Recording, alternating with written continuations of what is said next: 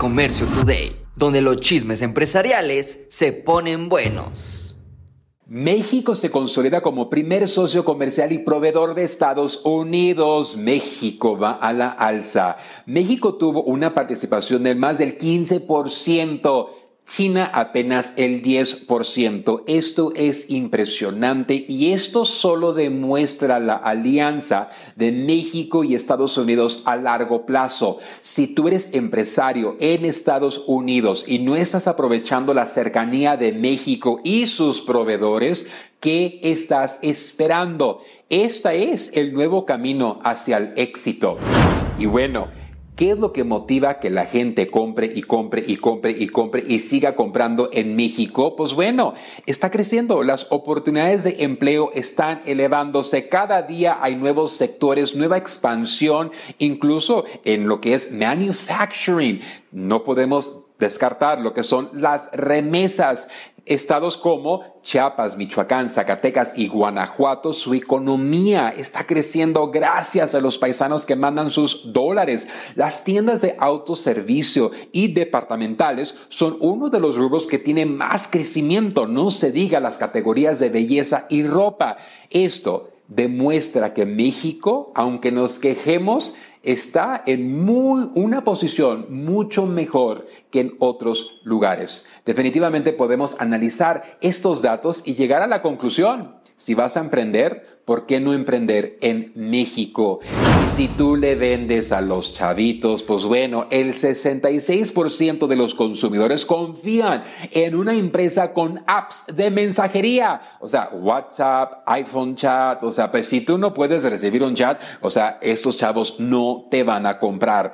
El sector retail alcanzará los 22 billones estos chavos serán los líderes del comercio, incluso el 40% de las transacciones al nivel mundial.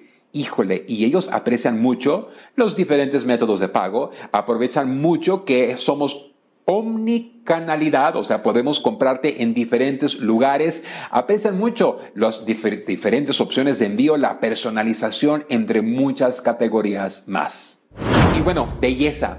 De, la, categoría de belleza demuestra ser una de las más sólidas para los minoristas. Ahora, Kohl's, Target lo han descubierto con sus alianzas con Sephora y Ulta, pero las ventas de productos de belleza en Kohl's aumentaron el 150% durante el primer trimestre fiscal.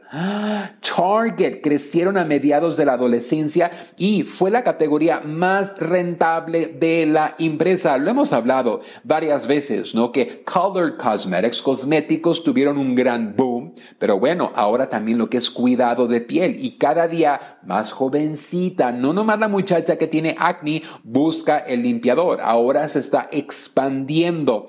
Una encuesta de 26 mil compradores de productos de belleza encontró que el 29% de los consumidores gasta más de 200 dólares al mes en la categoría de belleza. Ay, sigan comprando, sigan comprando, sigan comprando porque me conviene.